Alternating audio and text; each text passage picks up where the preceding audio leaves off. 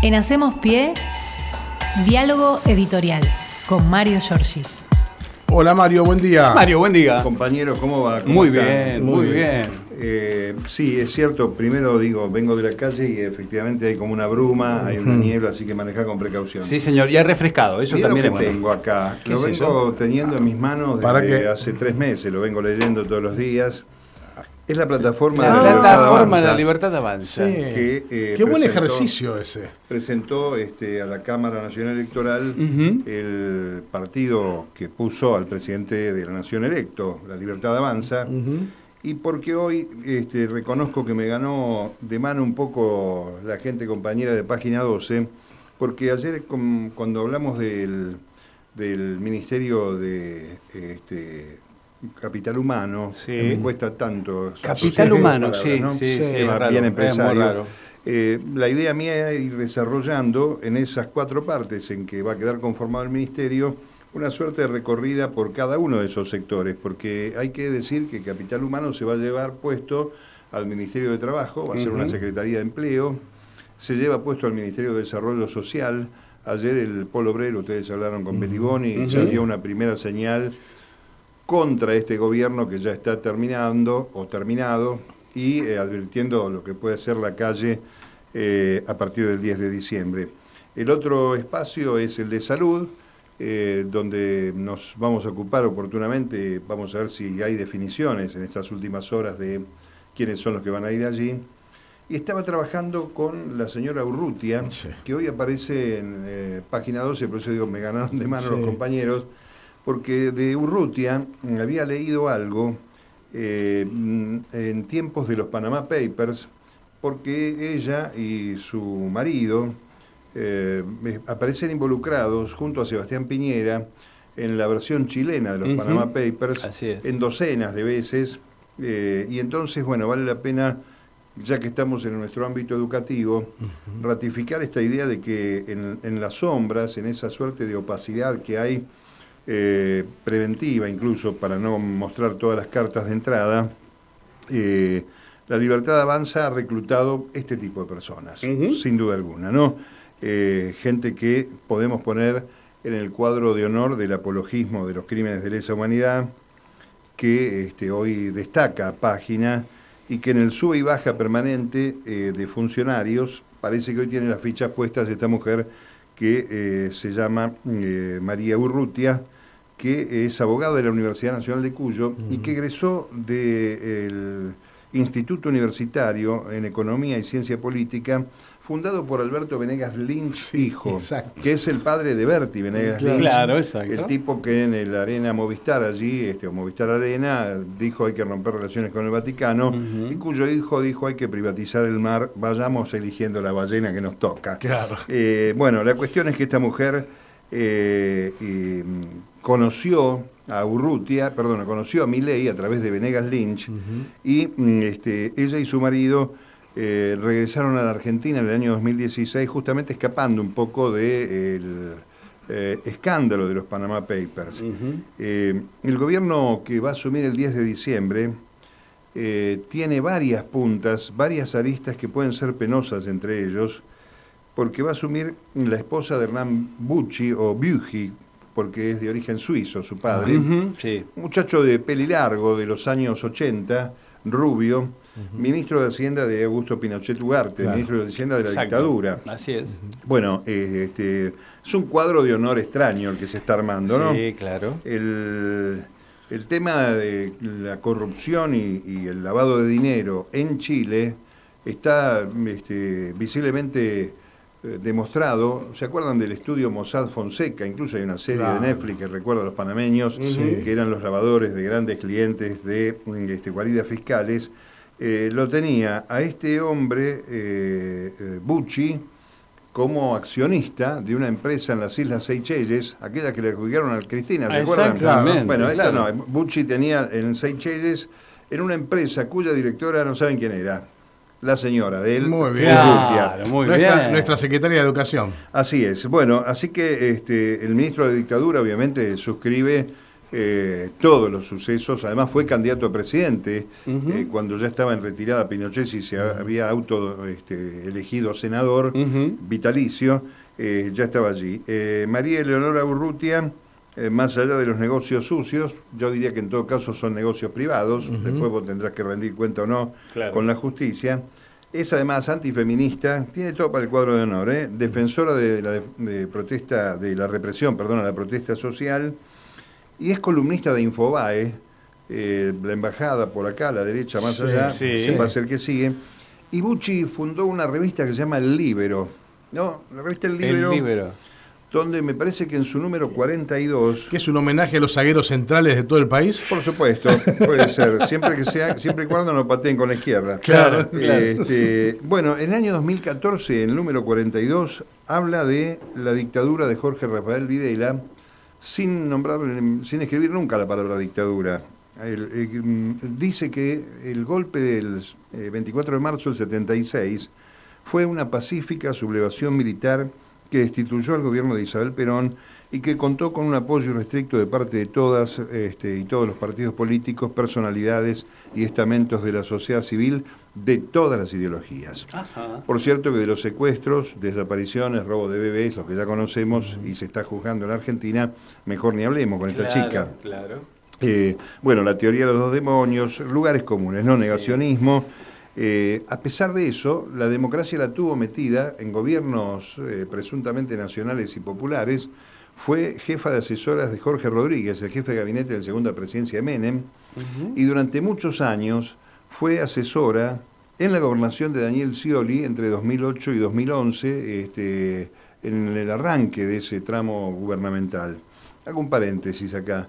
La verdad que la única cosa que podemos coincidir con Alberto Fernández es en reprochar la aceptación eventual, hipotética, de que Scioli siga siendo el embajador del gobierno de la derecha en la República Argentina, bajo la absurda excusa de su gran trabajo como embajador, cosa que uno no duda, eh, que hace que se haya producido el acercamiento presunto, porque todavía no está corroborado, entre Lula, ese comunista impresentable, según mi ley, y el gobierno que va a asumir en la Argentina. Más allá de eso, volviendo a la señora Urrutia, la une a mi ley la idea de demoler el Estado en favor del mercado, y además se integran el famoso Foro de Madrid, el Foro de Madrid que es ese, esa suerte de Madrid, era de la ultraderecha, con Vox, los alemanes, que no me acuerdo cómo se llaman, Alternativa para Alemania. Bueno, todo lo peor de la derecha está allí en el foro de Madrid. De la ultraderecha, ¿eh? Sí, sí, ultraderecha, sí. Perdón. Y este, a ver, eh, ¿por qué ando con la, con la plataforma de la libertad avanza? Pues esta mujer tiene que poner en marcha, por ejemplo, la aplicación de este, la educación sexual integral, la ESI. ¿Lo hará? Eh, ella reniega del feminismo, reniega de las discusiones de género y tiene que poner en marcha, según la plataforma, el sistema de vouchers cheque educativo, descentralizar la educación entregando el presupuesto a los padres en lugar de dárselo al ministerio, financiando la demanda, generar la competencia entre las instituciones educativas desde lo curricular en todos los niveles de educación, incorporando más horas de materias como matemática, lengua, ciencias, y TIC o por la orientación o la infraestructura, transformación curricular donde se promueve un enfoque pedagógico por habilidades, meritocracia es esto, que va más allá de la simple transmisión de conocimiento. Y además, bueno, creación de la carrera docente a nivel universitario, creación de la carrera de directivos supervisores. Esto no estaría mal si fuera un escenario democrático, porque después viene eliminar la obligatoriedad de la ESI en todos los niveles de enseñanza, modificación del estatuto del docente, rever la posibilidad de eliminar licencias injustificadas y posibilidad de despido. Eh, bueno, no voy a seguir porque es un punto más directamente. Estamos hablando de eh, un enorme retroceso en materia educativa y de las políticas que vendrán para la educación, eh, entendiendo que, este, como decimos, le sobran méritos. Yo creo que ya hay que ir armando, compañeros, el cuadro de honor, de honor del segundo mejor equipo eh, de los últimos 50 años. Sí, claro. Eh, sí, porque... Que este además es negocionista, avala, este, la represión. Este, bueno, eh, yo te diría tiene un plus con respecto al anterior. Sí, puede Piensa igual económicamente, pero además Sí, claro, por supuesto, tiene el fenómeno de la persecución y la apología del crimen, ¿no? Si hablamos, hablamos de una derecha y acá estamos hablando de la ultraderecha, es decir, tipos extremistas, tipos que este, evidentemente no es o negro o blanco, no hay este, términos medios, bueno, esto es lo que nos toca en los cuatro años que vienen.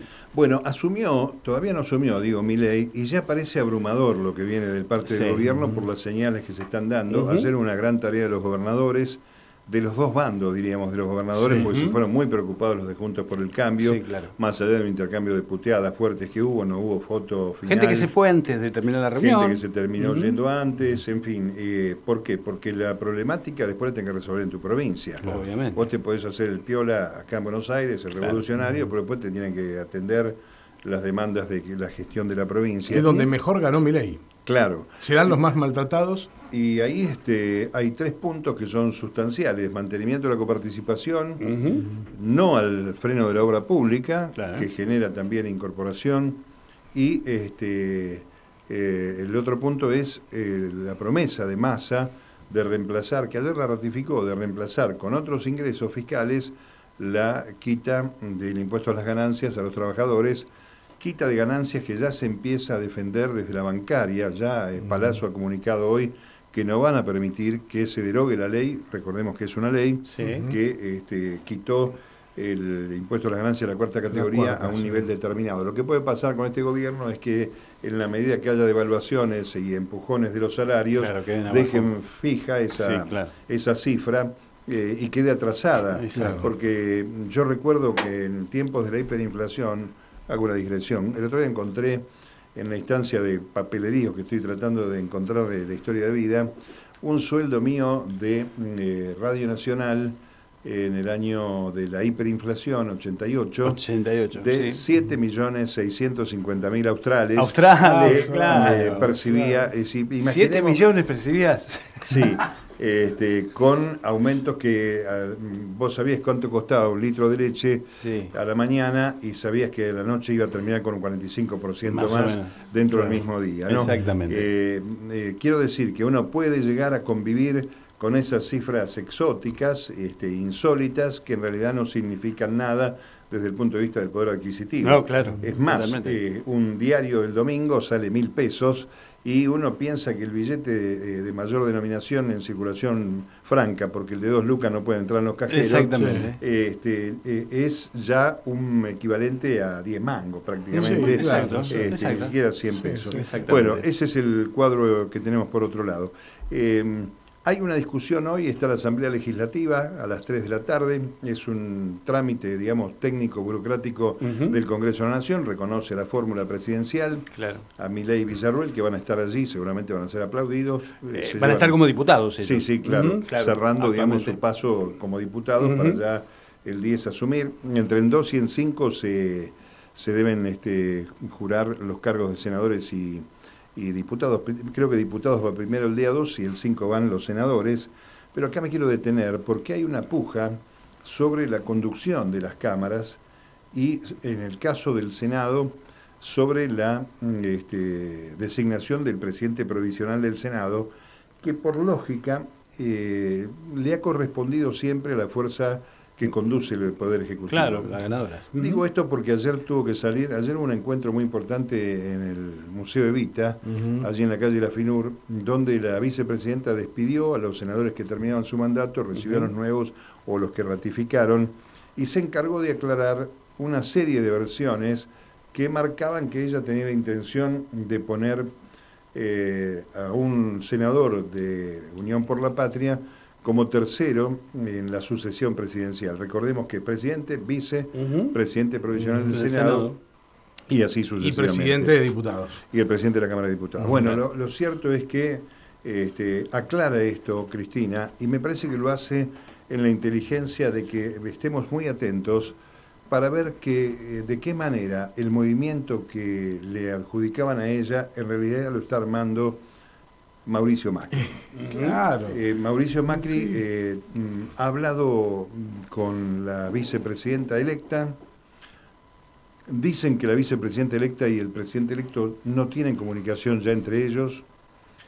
que además ella ha salido en un acto, eso lo vimos todos, con un logo propio, con la ley de la victoria, y que eh, lo que estaría planeando el perverso expresidente, ustedes ya hablaron del tema Boca, no me voy a extender mucho en eso, eh, sería tener garantizada con tropa propia la sucesión presidencial en el entendimiento de que tiene vulnerabilidades mi ley que puedan marcar este, en un corto plazo su salida eh, por alguna causa del poder.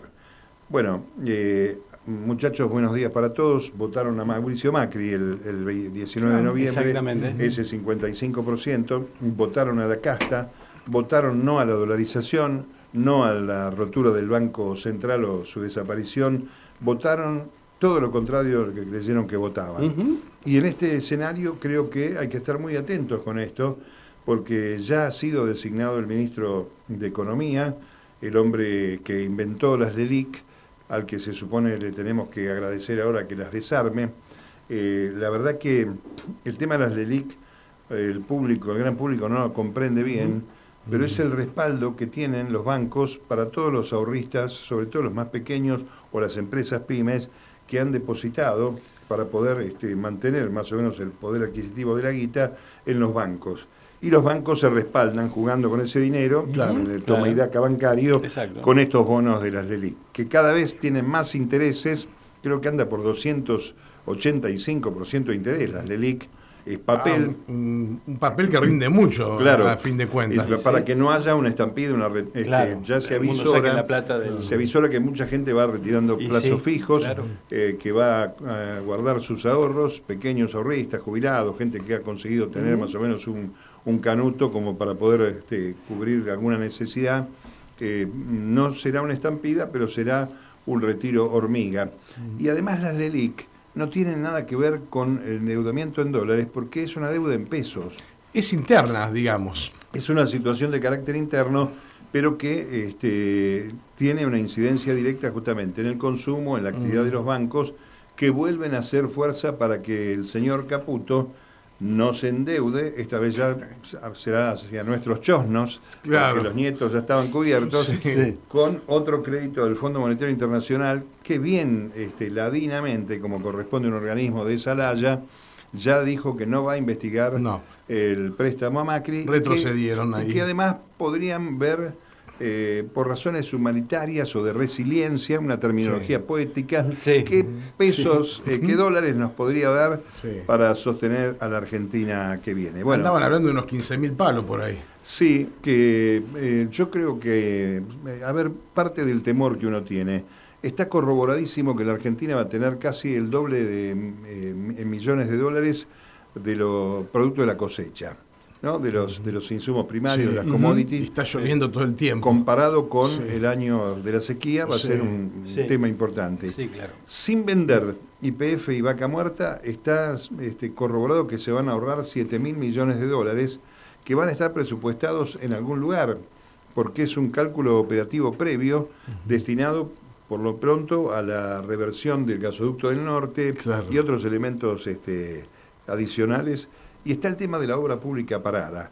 Con todo eso, y a pesar de todo eso, este eh, grupo que va a comandar el gobierno en la Argentina va a pedir dólares. Sí, está el litio también. Va a pedir dólares con los recursos que tiene la Argentina. ¿Será para fugarlos nuevamente? Es posible. No, no, este, hay que recordar que muchos bancos argentinos privados tienen en su paquete accionario a fondos buitres. Claro. Eh, BlackRock creo que es uno de los más contundentes, creo que tiene el 18, casi el 20% del Banco de Galicia, por ejemplo. Exacto. Esos bancos, con esos tipos con poder accionario y poder de fuego, la verdad que van a tratar de hacer lobby para seguir sosteniendo su rentabilidad como sea, eh, como han tenido los gobiernos peronistas y populares y como han tenido mucho mejor en los gobiernos que le han permitido abrir las puertas para fugar guita de la forma en que los ha ayudado el flamante hoy este, anunciado ministro de Economía. Eh, hoy es un día clave para la libertad avanza porque creo que van a acomodar las cabezas de los legisladores, los senadores. Allí también un papelón ayer porque se anunció que Abdala, el senador electo de la Libertad Avanza de San Luis, se había transformado en jefe del bloque y se reunió con Villarruel y ya no fue más Abdala el jefe del bloque. Aquí es fantástico esto porque hay una suerte de puerta giratoria donde un tipo convencido que va a ser y sale diciendo no, no soy. Pasó con los dos candidatos al Banco Central, claro, claro. Campo y Con Píparo Lancés, por ejemplo, también Bueno, eh, Píparo lo tenía fácil, tenía que cruzar a la vereda de enfrente, porque Lancés está ahí en la esquina del Hotel Libertador. Y entonces vamos a tener que tener atención, porque acá hay una gran improvisación, como decíamos ayer, pero es una improvisación que puede ser criminal para la gestión del gobierno. Por supuesto, es que lo va a ser. Ah, yo tengo la sensación de que esto es y, Esto es recién. Mira, si así estamos a 10 días de la asunción del presidente, ya este, con precios que se disparan, la, nafta ahora parece que va a pegar otro salto más. Bueno, digo, este, a 10 días que la suma, imagínate lo que va a hacer una vez que asumió. Así es, y bueno, ya ha habido despidos, ya hablamos de vaca muerta, vimos de mm, personas paradas, estamos hablando hoy de despidos preventivos de la empresa Los Hermanos Mirgores, la empresa de los Caputos eh, del eh, amigo del alma, de Nicolás Caputo, ¿no? Claro, amigo del alma, que son dos parientes. Sí, claro, claro. Y este, ahí están produciendo despidos con la excusa de que el gobierno de Alberto Fernández cerró las importaciones y no pueden este, producir. En realidad yo creo que esta gente ya tiene alguna data de lo que viene y entonces va abriendo el paraguas, cerrándole la puerta. Hay un hay un, un, tipo de contratación especial en la isla Tierra del Fuego, que es una contratación por temporada, que si bien este, tiene una semejanza con el tema de la boca en materia de la obra, es decir, eh, a ver, llega un modelo X de teléfono celular y se necesita gente para ensamblar, entonces se los contrata, se hacen los aportes como corresponde, pero está prefijado que una vez que se termine, ese, esa partida... Cobran el este, seguro se van. Bueno, eh, un poco de eso y un poco de los despidos que naturalmente se están produciendo. Diego Aguilera, nuestro operador, nos decía que ya es el segundo día que él viaja en el tren Roca que empieza a notarse que hay mucha menos gente. Bueno, es posible. Y hay otro dato, compañeros. Ayer hablamos con Ricardo Mochero, que es el intendente de Coronel Suárez, un hombre que lleva siete mandatos, eh, lo ha acompañado mucho. Allí estaba la empresa Gatic, que ah, prácticamente perdía 200 trabajadores eh, por mes en los primeros meses del macrismo, que logró recomponerse, que genera 800 puestos de trabajo para una localidad, un partido bonaerense que no llega a tener 33.000 em, este, habitantes, con lo cual imagínense lo que significa el laburo de 800 familias en un entorno tan chiquito y la imposibilidad de buscar eh, una alternativa de trabajo. Ya estaba preocupado por eso, este, más allá de que tenían resuelto el tema de los aguinaldos, que ayer terminaron de arreglar también los gobernadores con masa, pero este, este escenario, ya nada más que desde el anuncio, y además porque el privado, como ha pasado siempre en la Argentina, lo que haga un Estado eh, en materia de retracciones lo imita inmediatamente. Claro, claro, totalmente, totalmente. Así que estamos frente a una realidad cruel. Eh, uno yo he, sacado de mi repertorio la palabra respeto al voto popular porque no lo comprendo del todo. Es cierto que hay situaciones complicadas en la vida de las personas que te llevan a decidir un cambio en un momento de pensamiento breve, como es la acción que vos desarrollás en un cuarto oscuro con dos boletas, pero no es menos cierto que todas estas políticas estaban siendo anunciadas. Sí, sí, sí, acá no hay mentiras. Y entonces, este, en todo caso, la, la irregularidad es eh, decir que tenías esta plataforma que requiere, como toda administración pública nacional, eh, contar con una plantilla de entre 2.700 y 3.000 funcionarios que obviamente hayan entendido el modelo de gestión, cosa que Mileno tiene, y que por eso fue eh, fácilmente infiltrable, como lo dijo el propio Macri, su espacio con lo peor de la casta que quiso y dijo que iba a combatir y con la que terminó casándose. ¿no? En fin, son este, momentos muy complejos para la Argentina. Eh, esta mujer que va a asumir allí, si se corrobora, eh, va a clavar una estaca en el corazón mismo de la educación pública, sin duda alguna. Veamos qué pasa con las universidades. Yo creo que es un tiempo de empezar a pensar en este, una resistencia, pero con un carácter eh, de ofensiva, no una resistencia ofensiva, quiero decir, defender y tomar este, los espacios que nos son este, propios desde el punto de vista de la educación, y esto no quiere decir que esté, invitando a una sublevación popular, ni mucho menos, sino defender con el trabajo, sostener estos espacios, como está pasando con este, empresas eh, públicas, con los medios públicos en la República Argentina y con señales que ya están viendo algunos trabajadores en el CONICET, investigadores, gente que nos decía que en el INTA, en el SENASA, en distintos lugares donde el Estado presta servicios, hay mucho temor, porque si eh, bien es cierto, eh, se habla mucho de la ausencia del Estado, hay cuestiones que las tiene que tomar el Estado por una situación de regulación, claro, sobre todo en materia de salud. y allí este, nos enfrentamos a otro gran problema. ¿no? Vamos a ver qué sucede. Hoy por hoy eh, hay un, volumen de incertidumbre que me parece que es mayor al que se tenía antes de votar el 19 de noviembre. Sí, totalmente, totalmente, estoy totalmente de acuerdo, porque además, bueno, uno va viendo este cambio de cosas que van ocurriendo en la nueva gestión y vos decís, madre mía, si esta es la improvisación previa, no quiero pensar cuando asuman la gestión en sí. Bueno, y lo otro es que van a tener, como el, Congreso de la Nación les es bastante desfavorable, van a tener la excusa de que no les salen las leyes porque la oposición, sobre todo del peronismo, que tiene la primera minoría, eh, le va a impedir eh, accionar. Por eso no está mal lo que hizo ayer la vicepresidenta de la Nación y eh, veremos qué pasa. Un último tema para reflexionar. Faltan 10 días. No costaría nada al presidente saliente, que además se, ha encargado de pasar por los medios estos días, en algunos casos diciendo algunas barbaridades, mandarle el indulto a Milagro Sala, ¿no? Mm, que está allí en La Plata, que está recuperándose, pero que todavía sigue siendo presa política en la República Argentina hace ocho años. Ya ha estado presa eh, la misma cantidad de tiempo que tuvo el gobierno de Macri y el de Alberto Fernández. Así es. Entre otras cosas que podría haber hecho y a lo mejor lo deja la historia en un lugar. Y un poquitito eh, más. Además, los que vienen van a indultar genocidas, así que. Claro. Así estamos. Seguimos mañana. Sí, señor. Mario, gracias. Chao, Mario. En Hacemos Pie, diálogo editorial con Mario Giorgi.